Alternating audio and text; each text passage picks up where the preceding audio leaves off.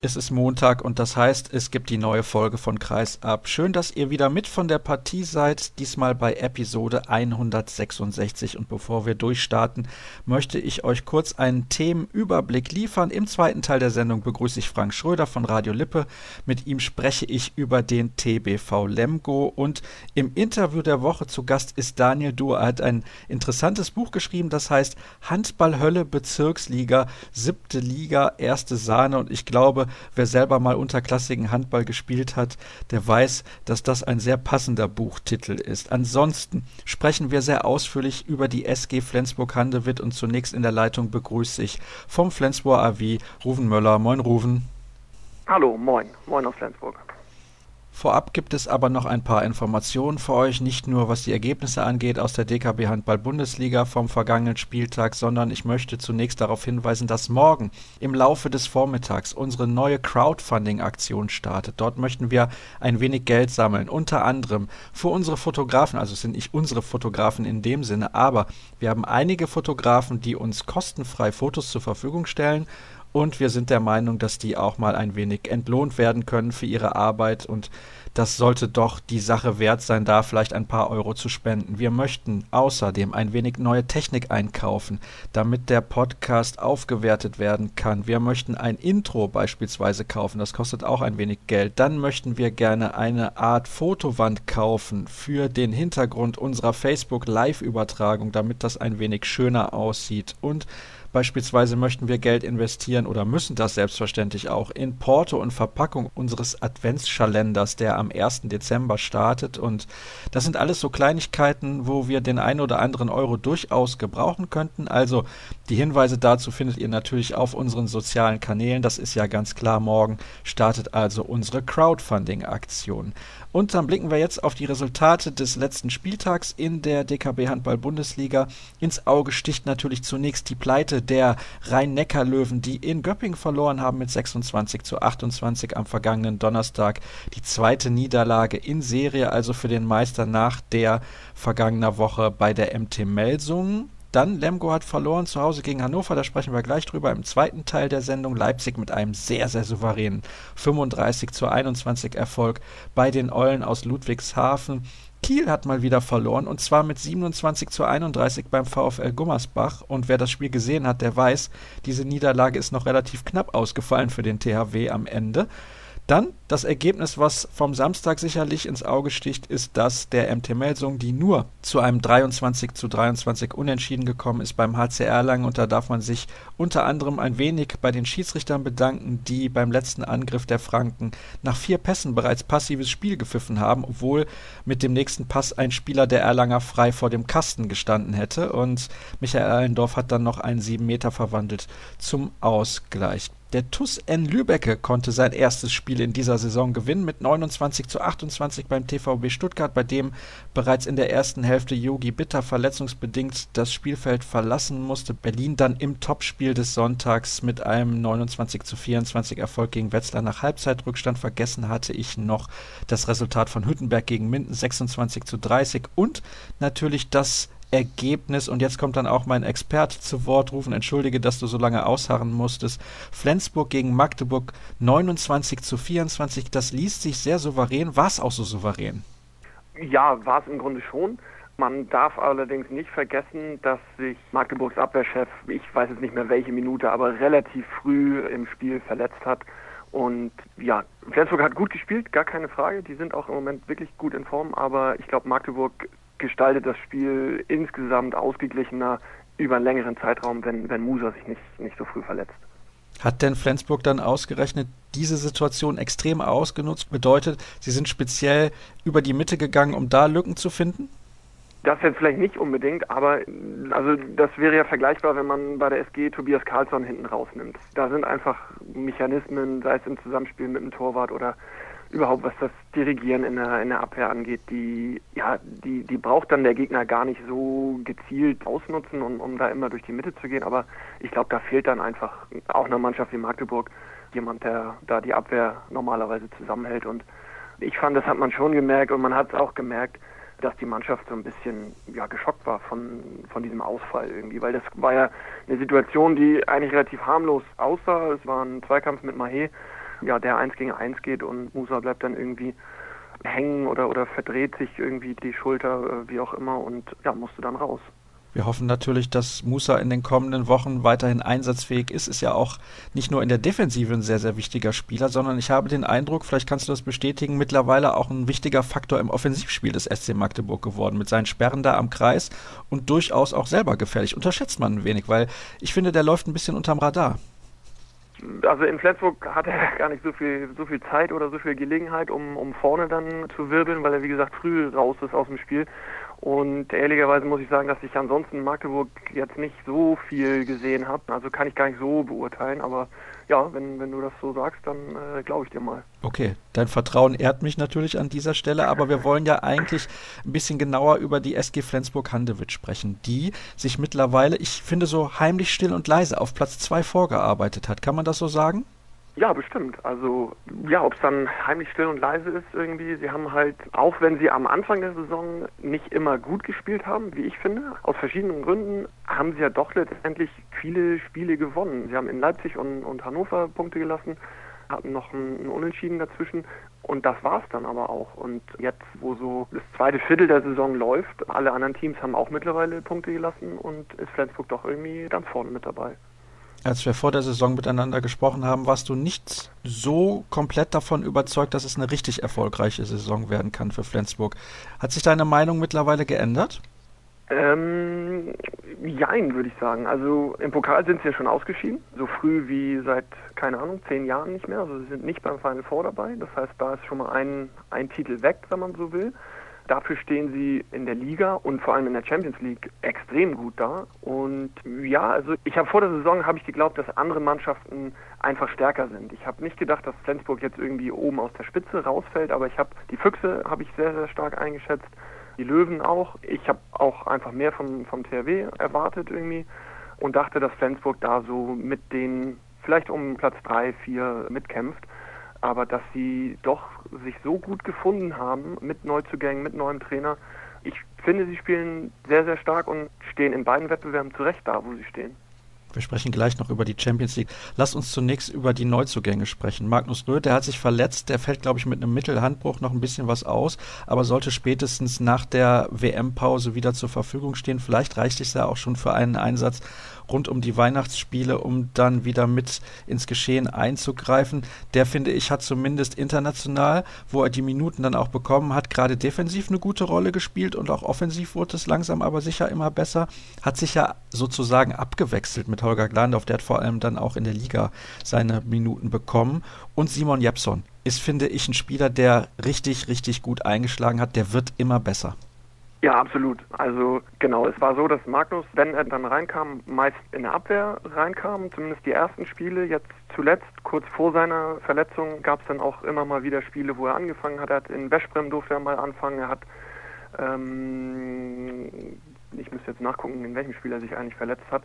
Das war noch vor Magdeburg, aber da hat er auch angefangen, Abwehr und Angriff und wie gesagt, Abwehr funktionierte sehr gut, weil das ist ja auch wirklich ein Tier, der kann zupacken und vorne kam er so nach und nach in Schwung. Es sah noch so ein bisschen hölzern aus, wenn man das mit Landorf zumindest vergleicht, der doch irgendwie dann im 1 gegen 1 ein bisschen geschmeidiger da durchgeht. Aber es wurde immer besser. Und bei Simon ist es genau andersrum. Der hat, wenn er dann gespielt hat, dann eher im Angriff seine Zeiten bekommen und spielt jetzt hin und wieder dann auch mal in der Abwehr. Zum Beispiel jetzt am Wochenende in Celje hat er auch Abwehr gespielt. Der hat in der Abwehr noch so ein bisschen seine Schwierigkeiten, weil er ist im Grunde ähnlich groß und breit wie Magnus, aber irgendwie fehlt da noch so ein bisschen was. Aber dafür vorne wirklich überragend teilweise. Also in Berlin hat er Flensburg zum Sieg geführt und überhaupt, wenn der im Moment spielt, der hat ein Wahnsinnsauge und auch einen super Wurf, wobei er im Moment mit seinem Wurf noch so ein bisschen, den setzt er noch nicht immer ein, er spielt dann doch noch mal lieber ab. Aber bin ich ganz bei dir, das ist ein super Neuzugang. Wie macht die SG das eigentlich, dass sie immer wieder aus Skandinavien so herausragende Spieler verpflichtet? Ich meine, diese Akteure müssen ja auch anderen Clubs auffallen. Ja, bestimmt. Also Magnus, der war ja, glaube ich, bei der letzten Junioren-WM, die er gespielt hat, wurde er ins All-Star-Team gewählt und Simon war Torschützenkönig in Schweden. Klar, das sind bestimmt keine Spieler, die dann nur Flensburg auffallen. Aber ich glaube, dass dadurch, dass es diese skandinavische Tradition gibt in Flensburg, haben die natürlich auch immer wieder Ansprechpartner, sei es in der Nationalmannschaft oder vielleicht ehemalige SG-Spieler, die jetzt in ihren Heimatländern in Schweden oder in Norwegen dann auch wieder Trainer sind, mit denen sie sich kurz schließen und halt nachfragen, ob Flensburg eine gute Station ist. Also viele haben das ja auch eine Zeit lang so als, als vielleicht noch als Durchgang zu noch größeren Vereinen gesehen. Mittlerweile ist es aber auch so, wenn man jemand wie Jim Gottfriedson nimmt, der ist ja auch mal als Riesentalent nach Flensburg gekommen, der ist aber immer noch hier und der hat jetzt auch einen langfristigen Vertrag. Das sieht jetzt auch nicht so aus, als ob der nächste Saison woanders hin möchte. Also da ist Flensburg, glaube ich, auch mittlerweile einen Schritt weiter als dieser dieser Ausbildungsverein zu sein. Und ja, wie gesagt, ich glaube, die Skandinavier, für die ist Flensburg einfach ein super erster Schritt im Ausland. Viele gehen auch noch den Umweg über Dänemark und dann erst in die Bundesliga, aber jetzt Simon und, und Magnus 19 und 20 direkt in die Bundesliga und dann ist die SG, glaube ich, einfach eine gute Adresse für junge skandinavische Spieler. Übrigens beeindruckend, dass du gerade nochmal das Alter der beiden Akteure genannt hast, denn puh, ich hätte nicht gedacht, dass sie so jung sind. Sie machen einen viel abgeklärteren Eindruck, wenn man sie auf dem Feld sieht. Aber das zeigt natürlich auch, welches Potenzial in den beiden noch steckt. Schauen wir ein wenig auf die Ergebnisse auch in der Champions League. Und da können wir vermelden, dass die Rhein-Neckar-Löwen unentschieden gespielt haben. Zu Hause gegen den Titelverteidiger war das Skopje. Sind jetzt auf Platz 4 zurückgefallen, nachdem man zuletzt in Skopje ja verloren hatte. Aber es ist nur ein Punkt Rückstand auf den zweiten Platz, den aktuellen Nord belegt, die aber zuletzt auch Spiele gegen leichtere Gegner hatten. Und in der anderen Gruppe hat Kiel relativ hoch gewonnen mit 10 Toren. 33-23 gegen Meschkow Brest. Und Flensburg hat sich in Celje durchgesetzt mit 30 zu 27. Ein Spiel, das man nicht mal ebenso im Vorbeigehen gewinnt, denn man weiß, dass Celje ja eine sehr heimstarke Mannschaft ist. Daher finde ich, ist dieser Sieg umso höher einzuschätzen und Flensburg momentan Zweiter in einer Gruppe mit PSG, mit Vesprem, mit Kiel, mit Kielce, also die richtig, richtig gut besetzt ist. Wie bewertest du denn momentan die Rolle von Trainer Mike Machulla, der eine nicht einfache Nachfolge angetreten hat, kann man glaube ich so sagen? Ja, absolut. Das war bestimmt nicht einfach. A, weil er den Posten von Vranjes übernommen hat und B, weil es dann seine erste Station als, als Cheftrainer ist. Und Mike spielt eine, spielt eine Riesenrolle im aktuellen Erfolg der SG. Also ich finde, er macht sehr, sehr gute Arbeit. Und zwar im Sinne von, dass er, er hat am Anfang immer gesagt, okay, ich muss meinen eigenen Weg finden. Und dann war natürlich die Frage, ja gut, wie machst du das dann, was veränderst du irgendwie? Und er hat Kleinigkeiten verändert, sei es im Training, er hat sich ein paar Experten mit dazu genommen, er hat einfach ein bisschen andere Inhalte ins, ins Training mit eingebracht. Natürlich hat er jetzt nicht irgendwie das, das Spiel der Mannschaft komplett umgestellt, braucht er auch gar nicht, weil es ja gut funktioniert hat die letzten Jahre. Sprich, es gibt immer noch ein starkes Torduo mit einer kompakten 6-0-Abwehr davor. Dann wird weiterhin auf schnelle Tempo-Gegenstöße gesetzt mit schnellen Außen. Flensburg spielt weiterhin unglaublich viele Kreuzbewegungen. Also Flensburger Spiel der, der letzten Jahre, aber ja, einfach so im, im Detailbereich hat er dann so versucht, seine Akzente zu setzen oder versucht das natürlich nach wie vor. Und was er, glaube ich, macht, ist, dass er, dass er ganz, ganz viel mit den Spielern spricht und dabei eine ganz klare Linie fährt. Also er ist sehr, sehr klar in, in seinen Vorstellungen. Nur, also um mal ein Beispiel zu nehmen, die neuen Anwurfzeiten sonntags 12.30 Uhr wurde riesig diskutiert, wurde, wurde riesiges Thema daraus gemacht. Mikes Zugang zu der Thematik war, wir sprechen gar nicht drüber. So, wir haben ein Spiel am Sonntag und das ist früher, als es bisher kannten, sonst waren 15 oder 18 Uhr Anwurfzeiten, aber um den Spielern keine Ausrede zu geben für eventuelle Niederlagen, Punktverluste, hat er gesagt, wird gar nicht thematisiert. Genauso handhabt er das mit den Geschichten, wenn Donnerstagabend wird in Melsungen gespielt und am Sonnabend in Weschbrem unglaublich schwierige Spiele. Man könnte sich drüber aufregen, man könnte sagen, das geht nicht, dies und jenes.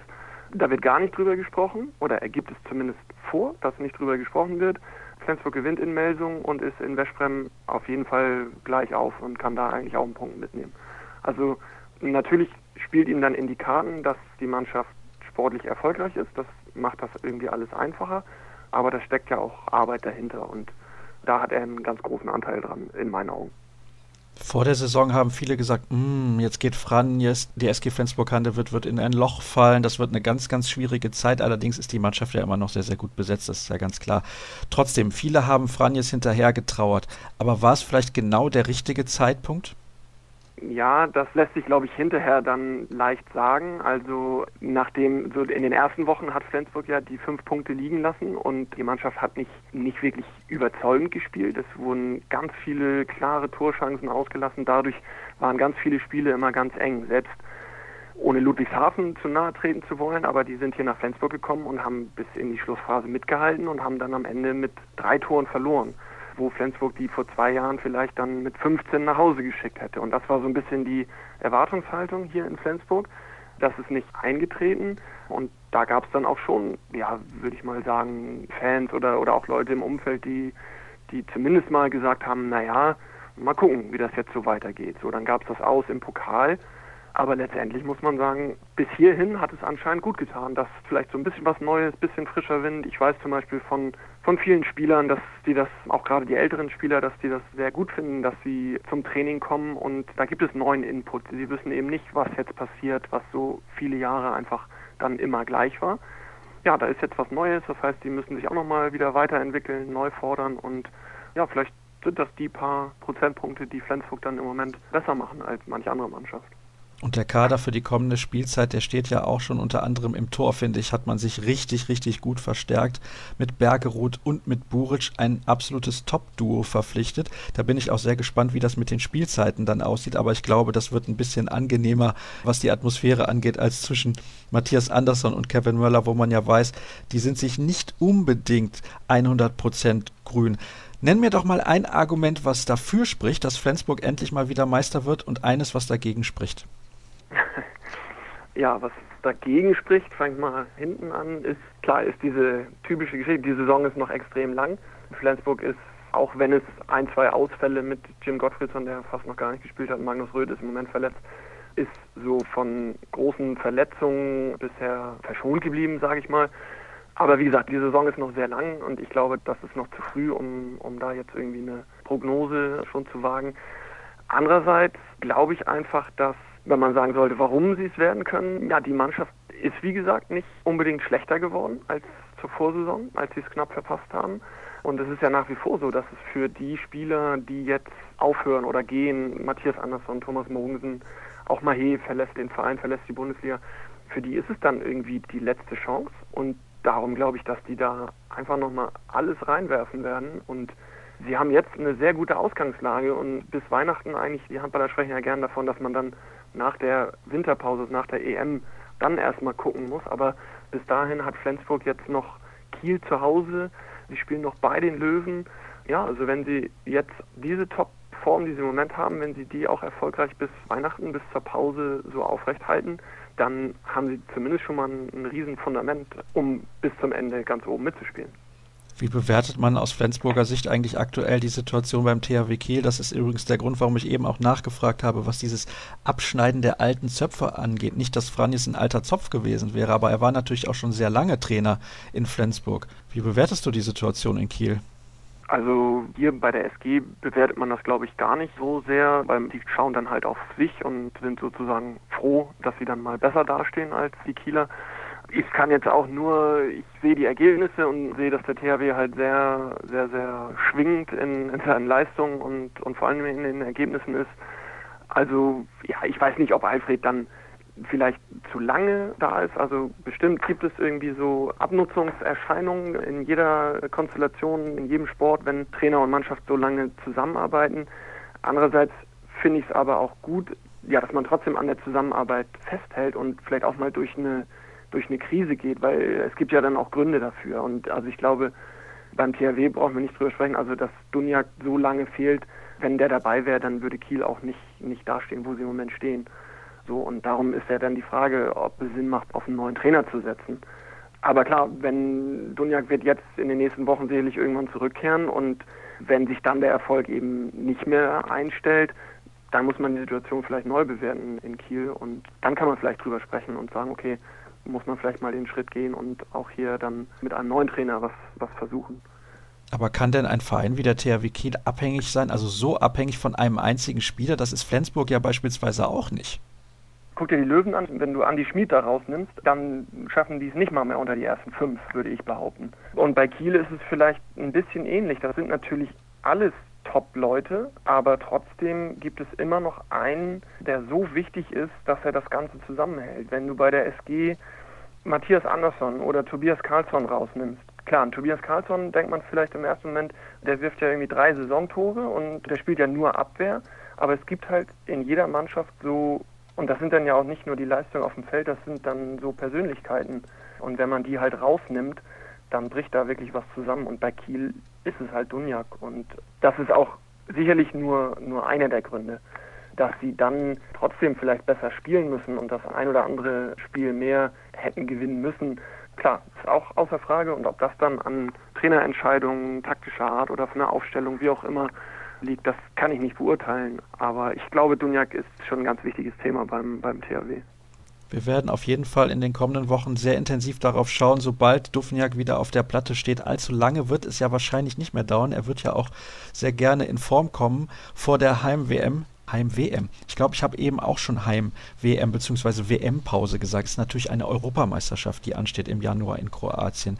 Und wir werden es auf jeden Fall intensiv beobachten, denn der THW Kiel ist nach wie vor eine große Nummer im deutschen Handball und ich bin sehr, sehr gespannt, ob sie den Weg finden aus der Krise. In Flensburg jedenfalls läuft's rund und es macht den Anschein, als könnte man tatsächlich bis zum Schluss um den Titel mitspielen. Es wäre auf jeden Fall dem Verein und den Fans sehr zu gönnen, wenn mal ein wenig mehr rausspringt als Platz zwei oder drei. Rufen, vielen Dank, dass du mit dabei gewesen bist zum Auftakt der heutigen Sendung. Wir machen die erste kurze Pause in Episode 166 und sind gleich zurück hier bei Kreisab.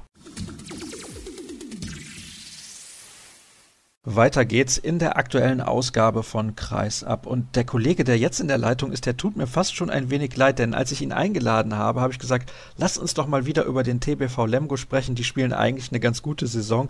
Jetzt haben sie am vergangenen Donnerstag zu Hause gegen Hannover verloren, aber ich denke, das ist durchaus eine Niederlage, die man akzeptieren kann. Und ihr hört ihn schon im Hintergrund. Frank Schröder von Radio Lippe ist bei mir in der Sendung. Hallo Frank.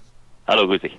Ich habe es gerade schon angesprochen. Das ist eine Niederlage, glaube ich, gegen Hannover. Am Ende haben sich die Recken durchgesetzt mit 29 zu 27, mit der man durchaus leben kann. Ja, also das denke ich auch schon. Das ist ein Spiel gewesen, was auch gezeigt hat, wie hoch es für den TBV Lemgo gehen kann, nämlich genau dahin, wo er jetzt steht. Und alles, was da drüber kommt, auch an Mannschaften, die sind halt einen Tucken besser und haben irgendwie dann aus dem Rückraum ein bisschen mehr Power gehabt und ein bisschen besseren Torhüter und insgesamt ein bisschen reifere Spielanlage und deswegen haben die auch verdient gewonnen. Es wäre ganz schön, wenn man in Lemgo zumindest zu Hause dann auch mal wieder so eine Mannschaft schlagen könnte. Die Hannoveraner, die stehen ja jetzt im Moment auf Platz drei. Das wäre ja mal was gewesen. Also da gieren die Fans so ein bisschen nach. Aber muss schon sagen, die sind halt dann doch noch diesen Tucken besser und damit können wir in Lemgo im Moment auch ganz gut leben, glaube ich. Es war ja auch so, dass Hannover mehr oder weniger die ganze Partie über das Spiel im Griff hatte. Kann man das so sagen, dass Lemgo immer hinterhergelaufen ist und am Schluss hat es halt dann nicht gereicht. Zwei Tore sind dann nicht so viel, aber trotzdem Hannover war die bessere Mannschaft. Also, dass es am Ende dann nur zwei Tore war, das war ja mehr oder weniger dann Kosmetik vom TB Lemgo. Was man für die ersten 20 Minuten sagen kann, ist, dass der TB Lemgo da doch schon, nachdem sie erst deutlich zurücklagen, auf 11, 11, 10, 10 rangekommen ist und da das Spiel auch eigentlich selber im Griff hatte und hätte vorlegen können. Und kurz vor der Pause, da verwirft der Nachwuchsmann Robin Hübscher so einen Tempo-Gegenstoß, haut den übers Tor und dann anstatt 12 12 steht es auf einmal 11 zu 15 zur Halbzeit. Und nach der Halbzeit dann auch gleich wieder drei, vier Tore in Folge von Hannover. Und das sind dann am Ende eben 5, 6, sieben Tore Differenz, die du in den drei Minuten vor der Halbzeit und nach der Halbzeit kassierst. Und da ist mir der TBV im Moment noch ein bisschen zu wenig clever. Und das ist eigentlich eher das Problem. Ansonsten hätten wir, glaube ich, so von der Leistung gefühlt, ähm, hätten wir eigentlich mithalten können mit Hannover. Und das haben die dann natürlich ausgenutzt im, im Stile einer wirklich Spitzenmannschaft. Wenn man fünf, sechs, sieben Tore vor ist und legt mal ein paar Kabinettstückchen ein, probiert mal ein bisschen was und lässt sie natürlich dann auch nicht mehr rankommen. Und da ist dann eben auch kein Kraut mehr gegen gewachsen, da wieder aufzuholen. Aber dass man eben vor der Halbzeitpause und nach der Halbzeitpause mehr oder weniger zusammengenommen in sechs, sieben Minuten das so verspielt, das ist ein bisschen schade dabei. Wenn wir jetzt mal explizit auf die Torschützen vom Spiel des vergangenen Donnerstags beim TBV schauen, fällt mir auf, Ebner, Hornke, Hübscher, Sutton, Klimek, Teuerkauf, Kogut. Da ist im Prinzip mit Fabian van Olfen nur ein Ausländer auf dieser Liste zu finden. Ist schon erstaunlich. Ja, ist das schön. Also das ist ja eine Geschichte gewesen, die den TBV Lemgo auch immer ausgezeichnet hat. Also für mich als Reporter war das ja immer glücklich, weil du dann immer Interviewpartner hattest. Ja, das war früher ja nun gang und gäbe, dass man sich Top-Leute aus Deutschland geholt hat. Im Moment ist es ein bisschen aus den letzten drei, vier Jahren so erwachsen, dass es ein Nachwuchskonzept ist das hat der TBV immer betont, das versucht, irgendwie im, im Rahmen zu halten, zumindest auch sprachlich. Und ein Holländer, der ist ja relativ nah dran, zumal einer, der dann ewige Jahre in Deutschland schon spielt. Also das ist schon das Konzept, so wie es sein soll. Ne? Und dann diese Nachwuchsleute, gerade den Ebner, den hast du angesprochen, angesprochene Dominik Ebner, der kommt ja auch noch hier aus Lippe, aus dem Lipperland. Das macht die Leute dann nochmal besonders stolz. Das ist schon sowas, was eben in so einer kleinen Stadt wie Lemgo auch noch was zählt. Gehen wir ein auf die allgemeine Situation. Nach so einer Niederlage wie der gegen Hannover, wie schwer fällt das da dem Umfeld, das zu akzeptieren, denn man ist ja aus der Vergangenheit schon ein bisschen mehr gewohnt. Aber ich finde, ich betone das jetzt nochmal, das ist eine gute Saison bislang für den TBV.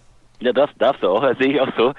Ähm, ja, also die, die Leute, die dann wirklich noch von vor 15 Jahren irgendwie reden, das sind dann die Ewiggestrigen, sage ich mal. Natürlich hat man eine lange Zeit lang über einen TBV Lemgo geredet, als ob er immer noch ein Meisterschaftskandidat wäre. Das schleicht sich natürlich so ein, wenn du 10, 15 Jahre brillanten Handball teilweise in der Lipperlandhalle siehst. Aber die letzten drei, vier Jahre haben ja nun gezeigt, wo die Reise hingeht und die Lemgoer in einer Stadt mit 40.000 Einwohnern, wo quasi jede Familie irgendwo auch damit aufgewachsen ist durch diese lange Zeit in der Bundesliga, die haben schon ein bisschen Ahnung von Handball und die sind da nicht so drauf, dass sie sagen, Mensch, meine Güte, ich spiele nicht mehr oben mit, ich gehe da nicht mehr in der Halle. Das zeigen ja auch die Zuschauerzahlen und so weiter und so fort. Also das ist schon alles im Rahmen. Also was mir aufgefallen ist, dass man schon in der Stadt, also wenn man unterwegs ist in der Kneipe, wenn man samstags auf dem Markt ist, dass dann wieder über den TB Falemgo gesprochen wird. Also das war die letzten drei, vier, fünf Jahre schon so, dass viele Leute gesagt haben, Mensch, lass ja endlich mal absteigen, eigentlich habe ich da gar nichts mehr mit zu tun. Und jetzt ist so ein bisschen dieses Feeling wieder da und da trägt auch so ein Mann wie beispielsweise Christoph Teuerkauf zu bei, der dann sich auch da brilligen lässt, da einen Kaffee trinkt und in eine Kneipe geht und das auch betont. Er will angesprochen werden. Er sagt, wir wollen zusammen mit den Leuten in Lemgo da wieder was hinkriegen, dass wir wieder ein Gefühl für diesen Verein bekommen. Und das schleicht sich so langsam sicher wieder ein. Und so soll es ja auch sein in einer kleinen Stadt, dass man eben diesen Verein auch so ein bisschen mitlebt. Ne? Und ein Spieler, der sehr viel dazu beigetragen hat, das kam vielleicht sogar ein bisschen überraschend, ist Fabian van Olfen. Eben habe ich ihn genannt als den einzigen Ausländer, der letzte Woche Tore geworfen hat für den TBV. Aber mhm. hättest du gedacht, dass er so einschlägt? Ja, im Leben nicht, zumal nicht vorne. Ne? Also der TV Verlängerung war jetzt nicht auf Rosen gebettet, was die Rückraumstärke in den letzten, ich sag mal, zehn Jahren angeht. Also da haben wir nun auf der Königsposition nur auf der anderen Seite dann schon häufiger mal Leute gehabt, die man jetzt nicht so unbedingt mit zehn Toren pro Spieltag bedenken muss. Und da ist natürlich so einer wie Fabian von Offen Gold wert. Also ich habe jetzt ganz ehrlich, als ich das gehört habe und, und dann auch mich ein bisschen damit beschäftigt habe, dass er nicht mehr so häufig gespielt hatte vorher, habe ich gesagt, okay, das ist einer gewesen, wo man auch gesagt hat, der kommt für die erste und für die zweite Liga. So musste man ja dann zum Ende der letzten Saison auch planen. Das war eine ganz wichtige Geschichte. Das ist einer für die Abwehr, aber dass der so funktioniert, in der Abwehr wirklich auch, da der Turm in der Brandung ist, das super organisiert. Man sieht das auch, wie der sich umguckt und immer genau weiß, wem er da nochmal einen zurufen muss. Und dass der vorne auch so funktioniert. Ich glaube, da konnte man gar nicht mit rechnen. Und das ist natürlich zusammen auch mit Guardiola, der zwar seine Aussätze hat vorne, aber hinten natürlich auch eine Bank ist und auch vorne ab und zu Spiele raushaut, sind das natürlich zwei Leute gewesen in dem Alter, wo man nicht unbedingt mit rechnen konnte und was natürlich dem TV richtig gut tut. Momentan zeichnet die Mannschaft ja auch aus, dass das sehr ausgeglichen ist innerhalb des Kaders, das Leistungsgefüge. Ich bin ein wenig ich will nicht sagen negativ überrascht. Ich hatte mir noch ein bisschen mehr erwartet von Tim Sutton. Der hat ja im Sommer seinen Vertrag verlängert und damit auch ein Zeichen gesetzt, das muss man, glaube ich, betonen. Und mhm. ich war mir relativ sicher, dass er auch den Sprung schaffen würde in den Kader für die Europameisterschaft. Demnächst stehen mhm. ja die mhm. Nominierungen an. Wie siehst du seine Rolle momentan? Also ich fand ihn zu Saisonbeginn bärenstark, wie eigentlich immer. Jetzt in den letzten vier, fünf Spielen hat er so ein bisschen nachgelassen, liegt aber auch daran, dass Florian Kermann als TBV-Trainer da vermehrt dann auch mal so einen Wechsel einstreut, dass er auch mal wirklich 10, 15 Minuten am Stück den Kuhgut auch mal spielen lässt und auch teilweise mit ihm beginnt. Und dann konnte Sutong das nicht so ganz zeigen, aber man merkt bei dem Jungen schon, also der merkt dann, wenn das Spiel dem TBV zu entgleiten droht, dann nimmt er sich den Ball und haut ihn aus dem Rückraum rein, der geht immer drauf, also das kann ich jetzt nicht so ganz unterschreiben. Es ist vielleicht nach außen hin, wenn man da nicht jedes Spiel von der ersten bis zur 60. Minute wirklich gebannt verfolgt, nicht so ganz nachzuvollziehen und ob er jetzt schon unbedingt in der Nationalmannschaft für das nächste Turnier gehört, weiß ich auch nicht. Aber der entwickelt sich weiter und der spielt schon in jedem Spiel beim TBV eine wirklich gute Rolle und ist im Endeffekt auch der Go-To-Guy, wie man so schön sagt. Also wenn gar nichts mehr läuft, bald zu Und der haut dann eventuell noch rein. Klar haben solche jungen Burschen dann auch mal Schwankungen, wo sie zwei, drei Spiele vielleicht nicht in den Fokus kommen und nicht in eine Top 6 auf dem Feld gewählt werden in der Handballwoche oder so. Aber der spielt schon eine gute Saison, finde ich schon sieh mir nach, dass ich nicht jedes Spiel des TBV über 60 Minuten verfolge. Ist das nee, in Ordnung? Nee, ja? aber, aber, aber genauso ist es ja auch. Ne? Also klar, man von außen kommt das genauso rüber, aber wenn man dann wirklich genau hinguckt, was im Angriff geht und zu welcher Situation, dann ist er schon so einer, der drauf geht wie auf Eisen und immer anspielbereit ist und auch mal eine Idee hat und zur Not alleine geht, sich festmachen lässt. Und das sind ja nun mal wichtige Optionen beim Handball und da ist er schon, da reibt sich schon auf. Also auch das ist ja wichtig, nicht nur immer die absoluten Highlights zu setzen. Als wir vor der Saison miteinander gesprochen haben, da hast du gesagt, du erwartest eine Leistungssteigerung von Piotr Wyżumirski. Der hat jetzt seinen Vertrag verlängert, aber Peter Johannesson, der eigentliche zweite Mann, hat sich zuletzt durchaus in den Vordergrund gespielt. Also immer, wenn ich mal so lese oder auch Spiele sehe, dann ist Johannesson auf der Platte und der bringt auch gute Leistung. Ja, also absolut. Das, was der spielt teilweise, das ist Granate für Lemgoer Verhältnisse. Die haben ja nun wirklich auch gute Torhüter gehabt, aber man muss dann auch mal ganz ehrlich sagen, selbst zurück bis zu einem Ramota oder dann auch Carsten Lichtler, die Nationaltöter waren, die haben ihre Leistung in Lemgo nie so gebracht. Das war ja immer ein Manko, dass wir ja bis vor fünf, sechs Jahren noch durch gute Feldspieler ausgleichen konnten. Diese ganz großen Torhüter, die hatten wir ja nie. Die haben ja andere Mannschaften. Und von Piotr Wischomirski habe ich mir da schon mehr erwartet. Jetzt sitzt er auf der Bank. Da bin ich ihm aber auch gar nicht böse, weil der Peter Johannesson, der ist so durchgestartet hier beim TBV glaube, es ist auch das erste Mal gefühlt seit zehn Jahren, dass wir in den Statistiken oben in den Top 5 oder Top 10 bei den Torhütern überhaupt mal vorkommen, egal zu welchem Zeitpunkt der Saison. Und da ist er natürlich ein Riesenrückhalt und hat uns auch schon ein paar Punkte gerettet. Das habe ich immer gesagt. Also wenn man im Abstiegskampf steckt, so wie der TBV in den letzten drei, vier Jahren und der Torhüter, und das muss man so knallhart sagen, einem im Prinzip nicht einen Punkt in der Saison gewinnt, dann hat man schlechte Karten. Ne? Und da ist der Peter Johannesson eine echte Verstärkung, die ich überhaupt nicht auf dem Schirm hatte. Ich kannte den Mann gar nicht vorher.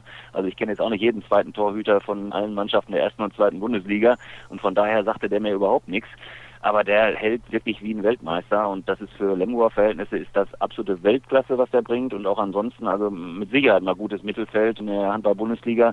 Abgesehen davon ganz netter Typ, der hat letztens in der Pokerrunde privat in Lemgo in der Kneipe gesessen, hatte einen Kumpel aus Schweden mit dabei und kann schon wirklich gut Deutsch dafür, dass er erst zwei Jahre da ist. Ist ein ganz netter Typ, ein umgänglicher Typ und hält halt auch Weltklasse. Also das ist so einer, die würden wir uns backen, wenn wir nicht schon hätten in Lemgo. Oh, in Lemgo geht man anscheinend gern in die Kneipe als Spieler, ja? Ja, das macht man mal. Ne? Also das ist, wie gesagt, das ist eine kleine Stadt und gehört eben auch dazu. Und das haben die Leute hier ein bisschen vermisst in den vergangenen Jahren. Das ist jetzt nicht so, dass sie sich da den Kopf zuziehen oder was. Ne? Der hat da ganz normal mit seinem Kumpel gesessen. Der hatte einen Besuch aus Schweden da und kennt mich halt dann auch von den Spielen und hatte Bock auf Kartenspielen und das macht man dann auch schon mal. Da gibt's auch keinen keinen Rüffel für und soll jetzt keineswegs in die in die Richtung gehen, dass der sich da jeden Abend volllaufen lässt. Also darum geht's gar nicht, sondern dass man sich einfach in der Stadt blicken lässt. Und das haben eben auch beim Verein viele gefordert, weil sie es erkannt haben im Umfeld und das haben auch viele Lemgoer gefordert, weil man das früher so gewohnt war, dieses familiäre. Und das hat eben auch in den vergangenen Jahren nicht mehr so stattgefunden. Und deswegen lassen sich diese jungen Burschen, der dauert 25 oder so, glaube ich, lassen sich dann eben auch mal in der Kneipe blicken. Warum nicht?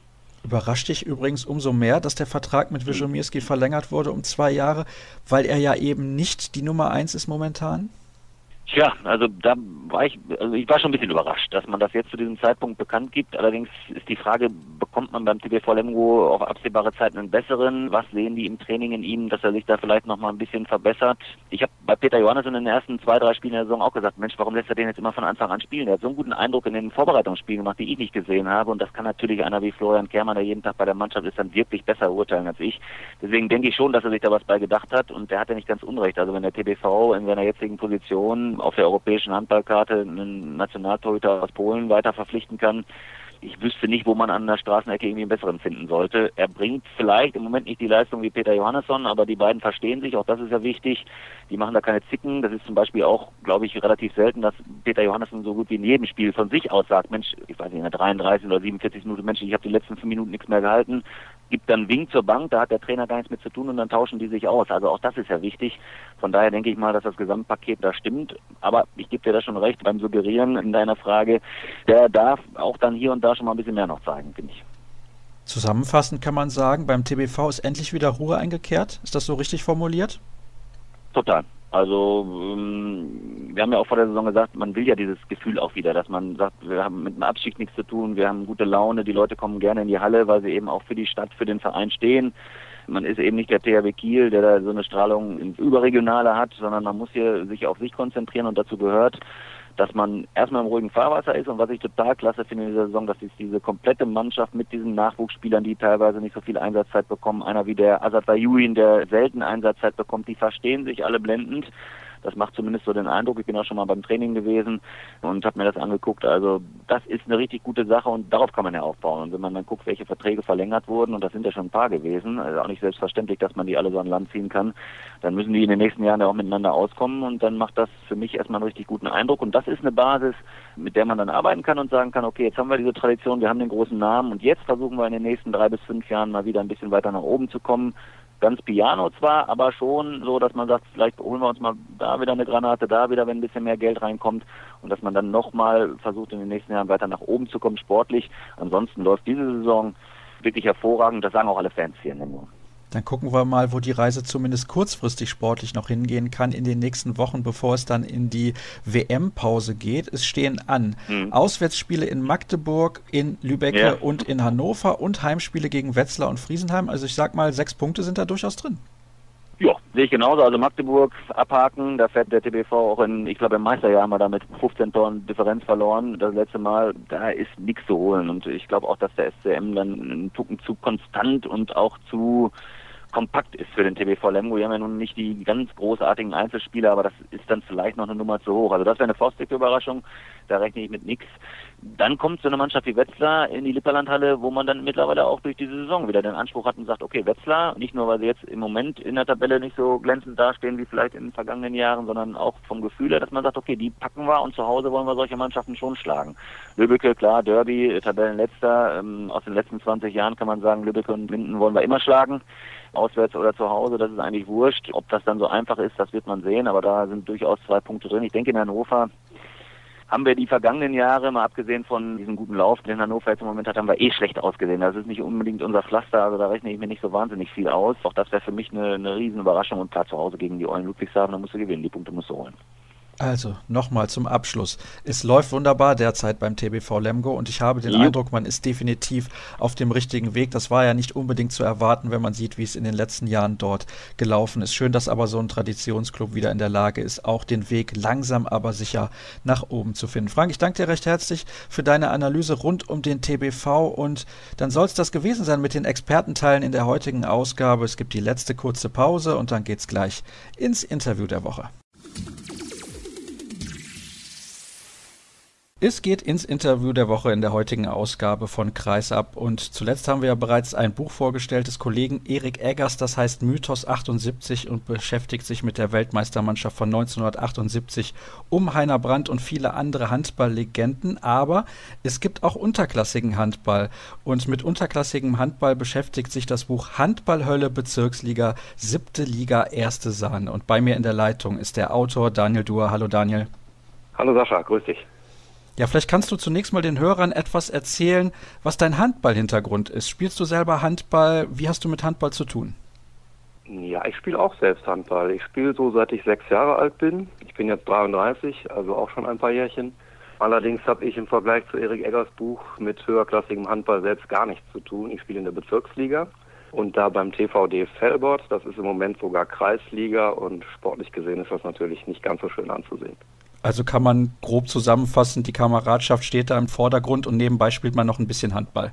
Das ist schön umschrieben, ja, genau. Also wir gehen natürlich schon regelmäßig zum Training, mehr oder weniger regelmäßig. Dafür treffen wir uns sehr regelmäßig nach dem Training und haben da nicht weniger Spaß als in der Halle selbst.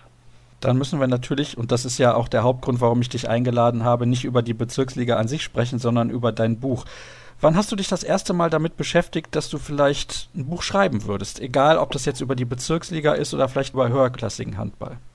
Ich habe während des Abiturs, also so vor 15 Jahren etwa, angefangen im Lokalsport für die WAZ zu schreiben als Journalist und habe da hauptsächlich auch Sportberichterstattung gemacht, besonders Handball und ich denke, dass fast jeder Journalist irgendwann mal die Idee im Kopf hat. Konkret geworden ist das dann allerdings erst so vor fünf, sechs Jahren, als ein guter Freund mir zum Geburtstag ein leeres Buch geschenkt hat mit dem Hinweis, naja, vielleicht kannst du das ja irgendwann mal füllen und kommst mal aus den Hufen.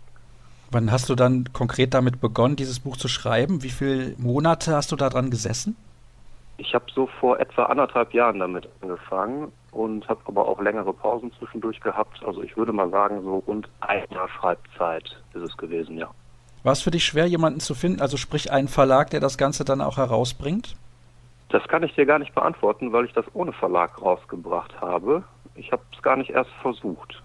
Das ist aber schon ein gewisses Risiko, was man dann auch eingeht, wenn man sagt, man bringt so ein Buch selber raus. Warum warst du dir sicher, dass das funktionieren würde? Denn du hast mir, als ich Kontakt zu dir aufgenommen habe, gesagt, du bist momentan ständig bei der Post, du musst ständig irgendwas verschicken. Das scheint ja sehr gut angenommen zu werden. Das wird sehr gut angenommen. Ich war mir allerdings keineswegs sicher, dass das gut funktioniert oder dass das ein Erfolg wird. Ich habe einfach überlegt, was tut ein Verlag für mich, vor allen Dingen als Erstautor. Das ist im Prinzip Marketing, wahrscheinlich auch nicht besonders viel. und das Formale drumherum, Werbung etc. Und da ich selbst im Marketing arbeite, habe ich gedacht, das mache ich gerne, das kann ich selbst machen. Und ja, der Verlag steckt sich natürlich auch nicht gerade einen kleinen Euro ein, wenn man denn mit Verlag arbeitet. Das kann man wohl sagen. Also den größten Aufwand, den hat man selbst als Autor und das Geld kassiert dann meistens der Verlag. Das ist sicherlich richtig.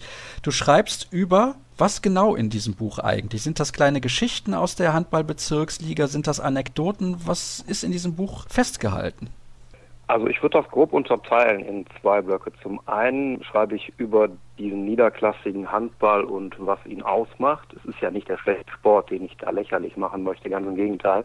Im Prinzip ist das ja eine, eine Liebeserklärung an den unterklassigen Handball, die vielleicht etwas böse als Spiel getan ist in der einen oder anderen Formulierung, aber ich mag das sehr gerne, sonst würde ich es ja nicht selbst machen und drüber schreiben. Also ich greife Anekdoten auf, Geschichten, die ich selbst erlebt habe, die ich gehört habe und vor allen Dingen jeder andere Amateurhandball so oder so ähnlich ganz sicher auch erlebt hat. Das ist der eine Part. Der andere Teil befasst sich mit den Positionen, also vom Torwart bis zum Kreisläufer. Auch der Trainer als Außenstehender sind alle mit dabei und in Kurzkapiteln charakterisiere ich die und zwar auf die Bezirksliga heruntergebrochen. Vielleicht kannst du da mal eine kleine Geschichte von zusammenfassen in ein paar Worten, damit wir ungefähr wissen, was da auf uns zukommt, wenn wir uns dieses Buch bestellen. Ich hoffe, es gibt noch ein paar. Ja, ich denke, es gibt noch ein paar. Nein, natürlich. Ja, also der Kreisläufer zum Beispiel ist, sagen wir mal, nicht der alleraustrainierteste in der unteren Liga und deckt ja auch häufig hinten zentral und wie es der Teufel will, wird er dann ein bis zweimal pro Saison auch in einen Tempo-Gegenstoß geschickt, so auch bei uns passiert und bekommt dann den Pass und noch erstaunlicher fängt auch den Pass, wundert sich selbst so sehr, dass er ein lautes Huch herausruft. Die ganze Tribüne lacht, er vergeigt den Tempo-Gegenstoß und ja, die Geschichte wird ihm noch sehr lange nachhängen. Sehr gut gefällt mir persönlich auch das Kapitel der Trainer. Da ich selbst auch Sportwissenschaft studiert habe und auch eine Trainerlizenz habe, sehe ich das mit etwas anderen Augen, wenn dann trainiert wird. Und ich habe einen Trainer gehabt, der sehr schöne Sprüche auch beigesteuert hat, beispielsweise jedes Mal in der Auszeit sagt er als letzten Satz, ja Männer, und warum sollen wir heute eigentlich nicht gewinnen? Warum denn nicht? Und ich habe dann mitbekommen, dass er sich einmal umgedreht hat, als wir wieder aufs Feld sind und zur Tribüne den Nachsatz gebracht hat, naja gut, andererseits, warum sollen wir denn gewinnen? Also ich wüsste nicht, was dafür spricht. Mir kommt das irgendwie bekannt vor. Im Übrigen kannst du ja froh sein, dass du mit deiner Mannschaft noch regelmäßiges Training hast. Das kenne ich von mir selbst auch irgendwie ganz, ganz anders. Aber du hast gerade in deiner ersten Geschichte irgendwie etwas beschrieben, ja, was die, was die Bezirksliga so richtig ausmacht. Es ist irgendwie der Charme. Ja, richtig. Sie hat ihren eigenen Charme, das kann man so sagen. Und ganz ehrlich wird auch, wenn man mal tief in sich geht, der gemeine Bezirksliga Handballer zugeben und er weiß es auch, dass er nicht gut Handball spielt, sonst würde er eben nicht in der Bezirksliga spielen. Und trotzdem macht er es immer wieder und teilweise füllt das ja einen großen Teil des Lebens aus. Ein bis dreimal die Woche Training, wahrscheinlich eher null bis einmal, am Wochenende das Spiel, die Trainingsabende, die Mannschaftsabende, die Mannschaftsfahrt. Und so niederklassig das alles ist, so, so sehr stilisiert man das dann hoch als unterklassiger Handballer und hat umso mehr Spaß mit seinen Freunden dabei.